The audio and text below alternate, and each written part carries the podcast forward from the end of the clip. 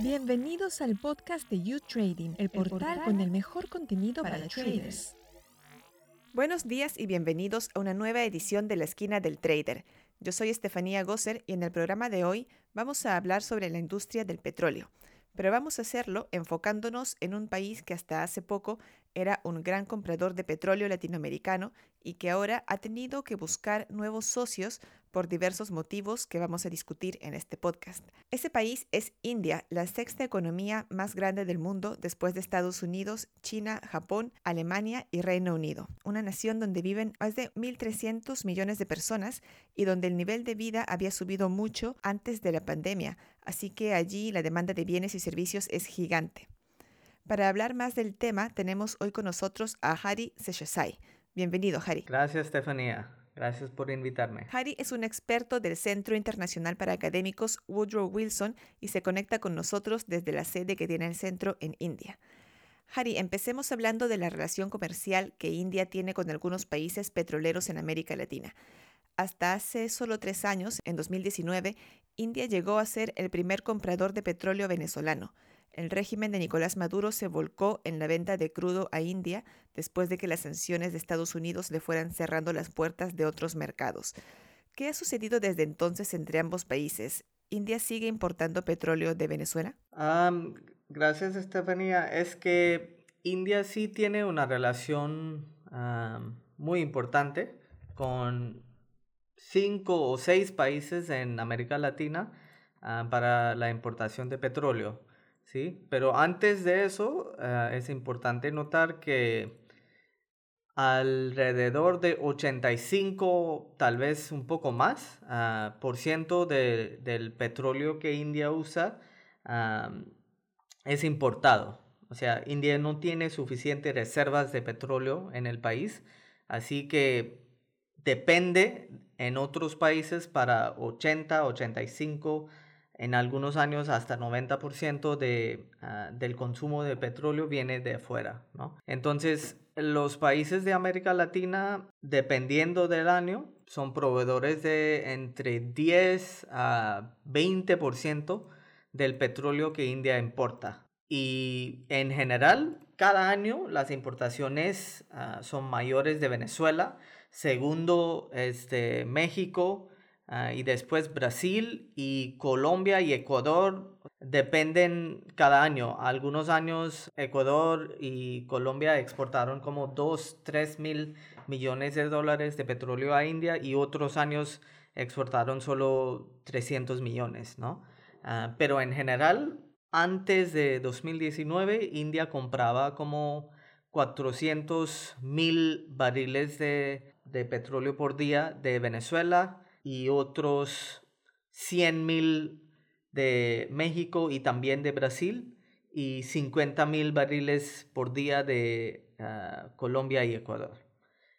Desde 2019 la política con Venezuela ha cambiado mucho por las sanciones de Estados Unidos y aunque en 2019 mismo India fue el destino más grande de exportación para Venezuela, en 2020, octubre, India paró totalmente las compras de, ese petróleo de Venezuela por estas sanciones y más que todo porque las dos empresas que compran o compraban petróleo de Venezuela, las dos son empresas privadas y son empresas que tienen muchos vínculos fuertes con Estados Unidos y no querían correr el riesgo, ¿no? De estas sanciones de Estados Unidos. Entonces, después de 2020, octubre, India ya no importa ah, petróleo venezolano. Y México también, como decías, es otro país de América Latina que proveía o que provee de petróleo a India.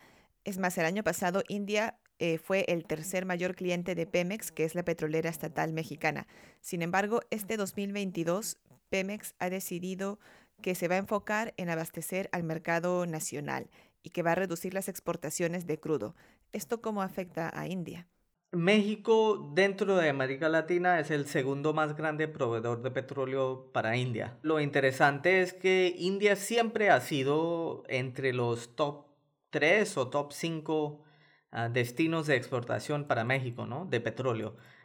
sí, en 2020 y también 2021, India era el número 2 o número 3, ¿no? Después de Estados Unidos y normalmente es entre India y, República de, Corea, ¿no? Para México más que todo, este cambio va a afectar las exportaciones totales de su petróleo al mundo, ¿no? No es algo particularmente que sea exclusivo para India, es un cambio general para la industria petrolera en México. Entonces, me imagino que México sí va a seguir exportando petróleo a India, pero en cantidades más pequeñas, ¿no? Ah, y tal vez India va a seguir siendo el tercer o segundo o cuarto más grande ah, destino de exportación para el petróleo mexicano, solo que la cantidad va a ser menos que los años anteriores.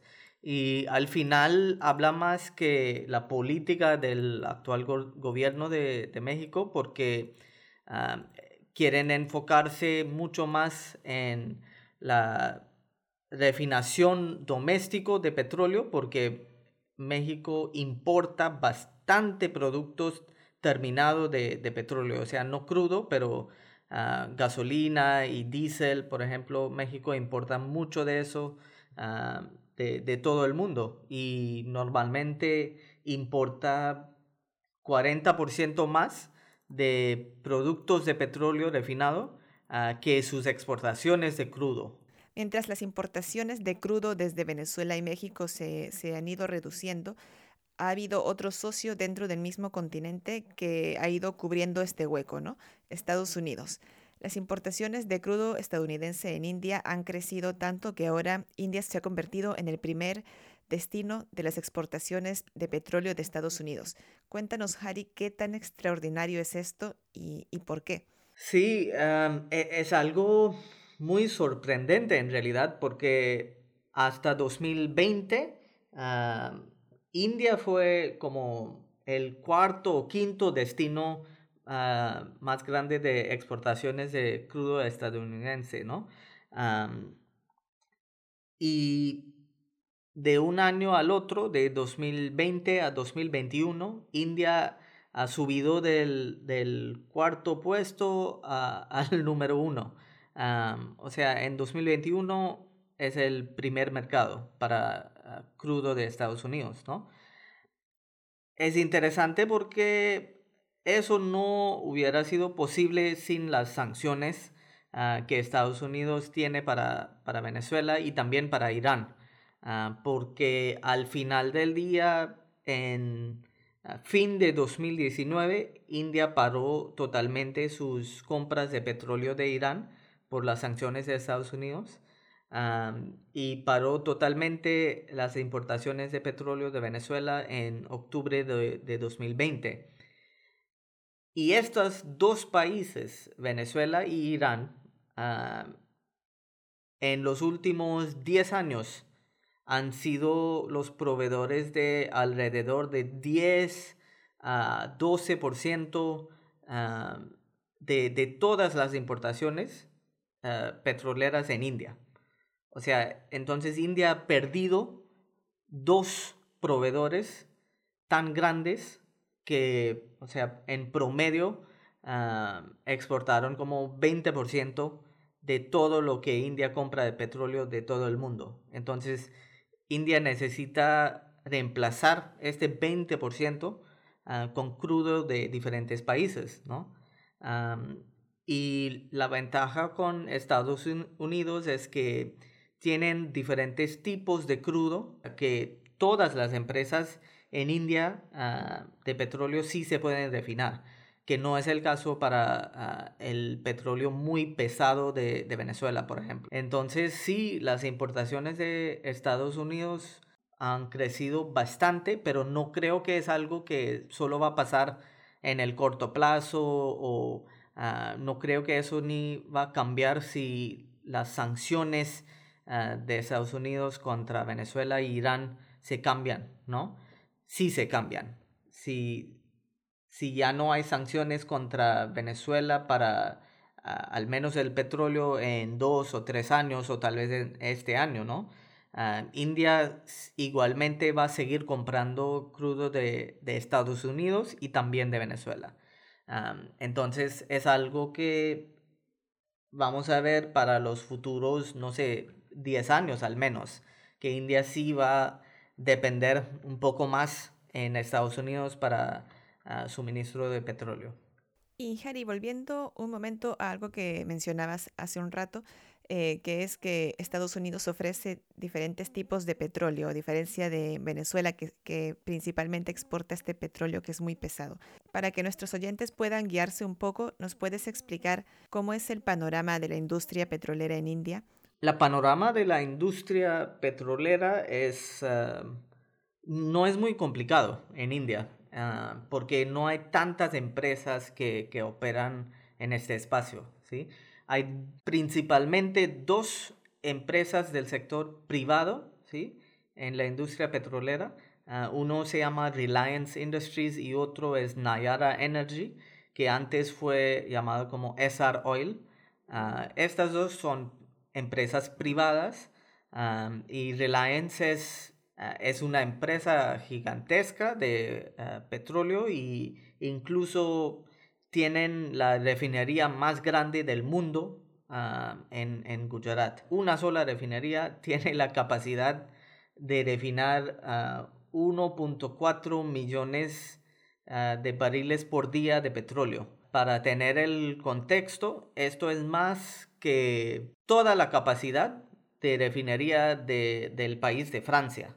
Entonces, Reliance y Nayara Energy compran mucho crudo pesado, ya que preguntaste qué tipo de petróleo necesitan, ah, porque tienen refinerías muy complejas, ¿no? Es decir, refinerías que se pueden procesar casi cualquier tipo de petróleo en el mundo, ¿no? Por eso que si pueden comprar el petróleo venezolano, que es muy pesado, y también otros grados de Estados Unidos que son Ah, más leves, ¿no? Entonces, pueden comprar absolutamente todo, pero pueden tener, es más rentable, ¿no? Ah, para estas empresas privadas comprar el petróleo venezolano porque lo compran en un precio muy barato y lo pueden vender al mercado indio o incluso lo pueden exportar porque estas dos empresas mismos Ah, dos empresas mismas pueden exportar hasta 75% de los productos terminados de petróleo que India exporta, ¿no? Es decir, compran el petróleo de Venezuela, que es muy pesado, en un descuento porque ese crudo pesado de Venezuela cuesta mucho menos ah, que cualquier otro tipo de, crudo, ¿sí? Ah, y después de refinarlo, lo pueden exportar a países como Estados Unidos, como Brasil ah, y, otros países asiáticos. Y es muy rentable hacerlo porque ganan hasta entre 5 y, 12 dólares por barril, ¿no? Eso es ah, ah, las ganancias por barril para comprar el petróleo venezolano y exportarlo a otros países. Aparte de esas dos empresas privadas, hay como seis empresas públicas, ¿no? Y no todos compran mucho petróleo. Ah, los que sí operan más en la parte de, retail, ellos sí compran mucho petróleo de afuera, pero no, tan, no tanto el petróleo ah, pesado como de Venezuela. Ah, esas empresas públicas, por ejemplo, en las últimas en los últimos 10 años no han comprado petróleo venezolano. ¿sí? Solo dos empresas privadas han comprado ese petróleo venezolano. Pero las empresas públicas sí compran más crudo no muy pesado de, del Medio Oriente, de, incluso de países como Brasil, que sí tiene crudo pesado, pero menos pesado que eh, Venezuela. Y para acabar, Harry, India tiene una población enorme, Solo China la supera en número de habitantes, así que es un mercado con mucho potencial.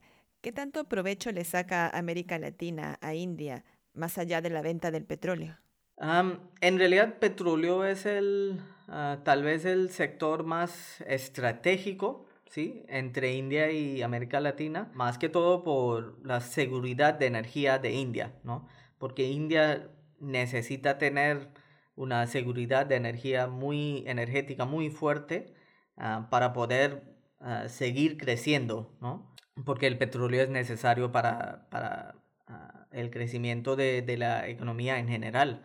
Todas las industrias dependen de eso. Pero en general las relaciones entre India y América Latina sí han crecido mucho en los últimos 20 años, ¿sí? El comercio que India hace es ah, diverso con la región. Ah, incluye muchos otros productos de agricultura, por ejemplo. India también exporta bastante ah, productos farmacéuticos, vehículos, productos de ingeniería, textiles a América Latina. India también compra Ah, recientemente más productos terminados, ¿sí? no solo materias primas como petróleo o, incluso aceite de, soja, ¿no?